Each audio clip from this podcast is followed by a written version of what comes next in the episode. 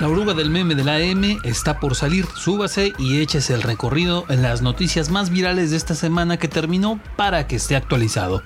Ahorita le cuento todo el alboroto de la vacuna para los de 50-59 en León. Y ahí viene la bendita feria. Soy Toño Castro y empieza el viaje en la oruga que no huele a humanidad. Lunes. Ese día estaba por empezar la tercera semana del pilotaje de regreso a clases. Esta prueba para empezar a retomar las clases presenciales en las escuelas del estado de Guanajuato y a la que la neta muchos sí le tuvieron miedo. Y hasta ese momento todo iba bien, sin contagiados, con más escuelas regresando a clases, una cosa como de ensueño pues. Avanzando bien chido, ya con más de 350 planteles recibiendo a sus alumnos. Pero entonces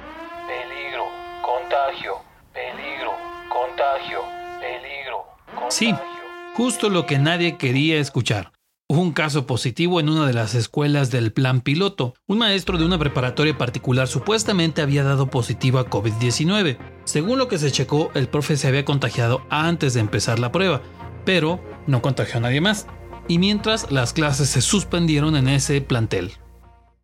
Ese lunes trajeron en jabón al candidato de Morena a presidente municipal Ricardo Sheffield por andar de prendido. Y es que en esta campaña hemos visto las dos caras del morenista. Ricardo Sheffield cuando dice que en los últimos seis años no hubo alcalde. Ricardo Sheffield cuando le preguntan que si va a aplicar la estrategia de abrazos no balazos en León. No, no, no seamos ridículos, Humberto. No seamos, no, no, no, seamos ridículos, Humberto, pero tú no eres la oposición, Humberto. Tú eres un periodista serio y profesional. Entonces no se vale que digas eso. Don Ricardo se prendió y hasta terminó diciéndole ridículo y poco profesional al periodista Cuthberto Jiménez Mayagoitia que le había preguntado el tema. Uy, antes nos los hacían más tranquilitos, caray. Martes. Todavía no se sabía ni para cuándo la segunda dosis de la vacuna contra COVID de los leoneses mayores de 60 años, pero eso sí, ya empezó a vacunarse a los de 50 a 59. Justo ese martes, pasadito de las 8 de la mañana, se empezó a vacunar a los que ya son más rucos que chavos. Les tocó la vacuna Pfizer. Ya nada más fueron 15 puntos de vacunación, muchos menos que los casi 45 que hubo para los mayores de 60 años. Y uno podría pensar, esto se va a poner feo. Pero no, resultó que fue bastante rápido. Poca gente, o mejor dicho, se repartieron mejor. Unos tuvieron chance en la mañana, otros ya más en la tarde y así. Parece que estuvo más leve el asunto.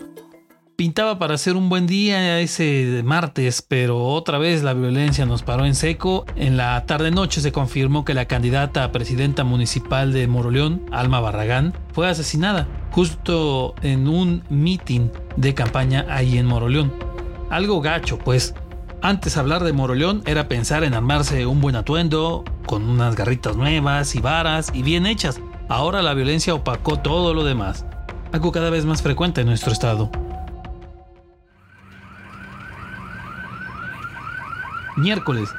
Se les dijo, se les advirtió, se les avisó. Pónganse truchas porque la vacuna no es para evitar el contagio de COVID-19 es para que no te dé tan gacho. Ese día el secretario de Salud Daniel Alberto Díaz reveló que desde que se empezaron a aplicar vacunas contra COVID aquí en Guanajuato, un total de 171 personas han resultado infectadas por esa enfermedad, aunque ya habían sido vacunadas. Pues sí, se pasaron de confiados y se me infectaron. La recomendación cuando reciben la vacuna es seguir con el uso de cubrebocas, lavándose las manos constantemente y evitar aglomeraciones. Las vacunas solo evitan que el virus pegue fuerte y lo mande a uno al hospital. Pero de todos modos se pueden infectar y peor, pueden contagiar a alguien más y ahí es donde ya valió. Grábeselo bien, imagínense millones de años de evolución.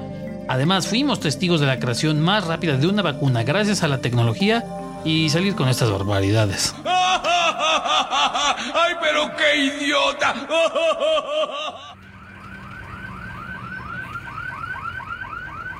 Jueves. Ese día, hagan de cuenta que se iba a hacer un último encuentro entre los candidatos a la presidencia municipal de León. Era organizado por el Observatorio Ciudadano de León y era para que cada candidato explicara qué iba a hacer en los primeros 100 días de gobierno. Digo, hagan de cuenta, porque ni siquiera se hizo. Ricardo Sheffield de Morena y Alejandra Gutiérrez del PAN cancelaron y ahí acabó el asunto. El plan era hacer dos encuentros, uno con Sheffield, Alejandra, Juan Pablo Marún del PRI, Sergio Contreras del Verde y Juan Pablo Delgado del Movimiento Ciudadano. O sea, los cinco que están más arriba en las encuestas. Ya aparte iban a hacer otro encuentro con Nancy Fonseca del PT, Norman Olasco de Fuerza por México, Marcos Vaquero de Nueva Alianza y Paola Cebes del PRD. Ah, además Rosalba Pérez de Redes Sociales Progresistas y Elizabeth Rangel del Partido Encuentro Social. Se los digo todos para que medio los ubique, acuérdese que ya este fin de semana son las elecciones. Pero bueno, la neta, este formato que le decía no era de lo más atractivo que digamos, porque además de que eran dos eventos aparte, cada candidato iba a hablar durante 15 minutos de su plan de gobierno. Sí, señores, 15. Sí, señorita, 15. Digo, si iban a estar igual que en los otros debates, nos esperaba algo horrendo.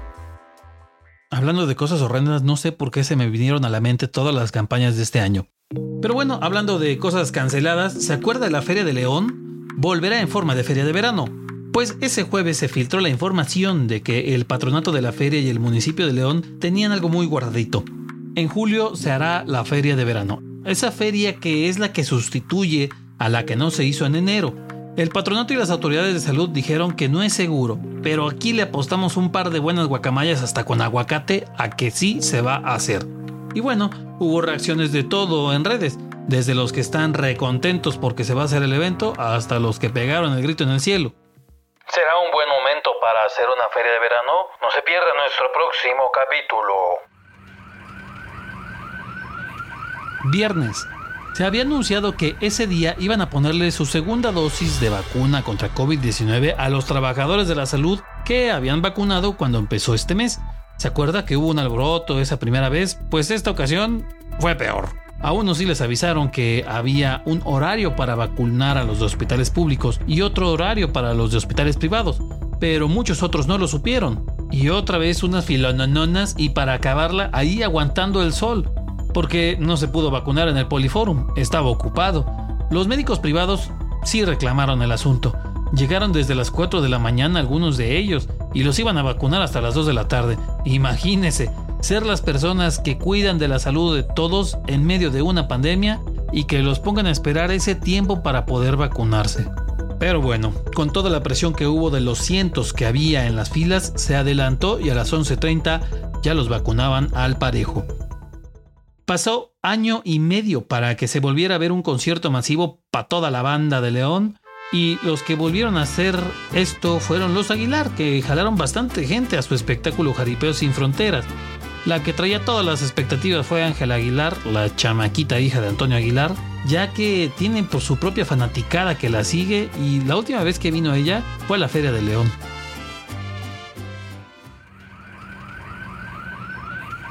Sábado, se supone que la vacunada de 50 a 59 años se iba a terminar el viernes, pero todavía se echaron otro día más.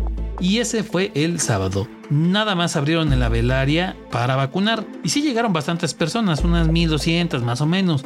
Pero de todos modos sí se quedaron sin vacunar casi 47 mil personas de León, de los que tienen 50 a 59 años. Pues la delegación federal en el estado mencionó que para las 2 de la tarde se habían vacunado en total a 112 mil personas y, según los datos del INEGI, en León hay 159.600 de esa edad. Es un hecho, la vacunación no es de fuerza, pero usted que sí puede, vaya y vacúnese, que ya queremos acabar con esto. Ya teníamos un rato sin alguna marcha y se armaron una que se puso perrona. Perrona porque eran rescatistas de animalitos que reclamaron la violencia contra los animales. Claro, había gatitos y perritos y demás. Había gente de León, de Cuerámaro, de Salamanca, de Aguascalientes, de Ciudad de México y hasta de Zacatecas que participó en esta manifestación.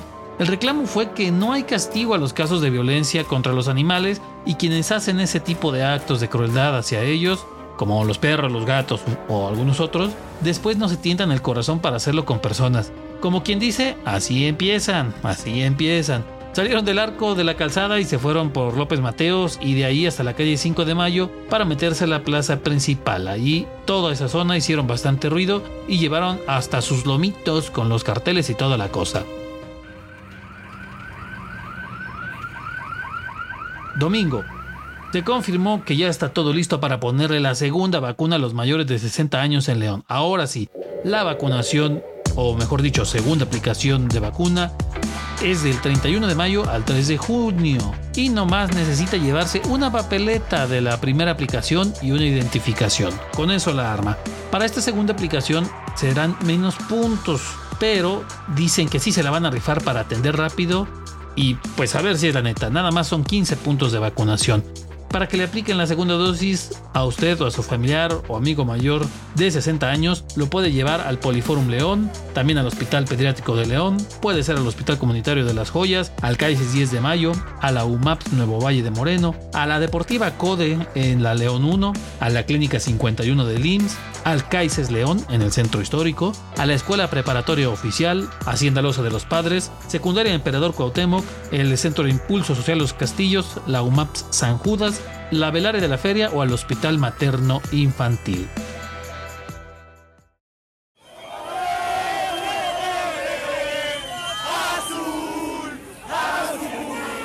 Por fin, después de tanta carrilla y de cansarse de ser la mera burla futbolera, por fin la máquina celeste de Cruz Azul volvió a ser campeona del fútbol mexicano. Llegó la tan ansiada novena. Adiós a la maldición. Venció a los Santos de Torreón y así se acabó la condenada malaria que se traían.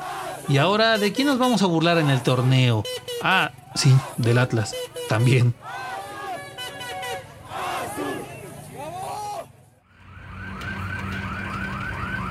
Aquí terminamos la ruta, baje en orden y sin empujones. Lo esperamos la próxima semana para darle otra paseada.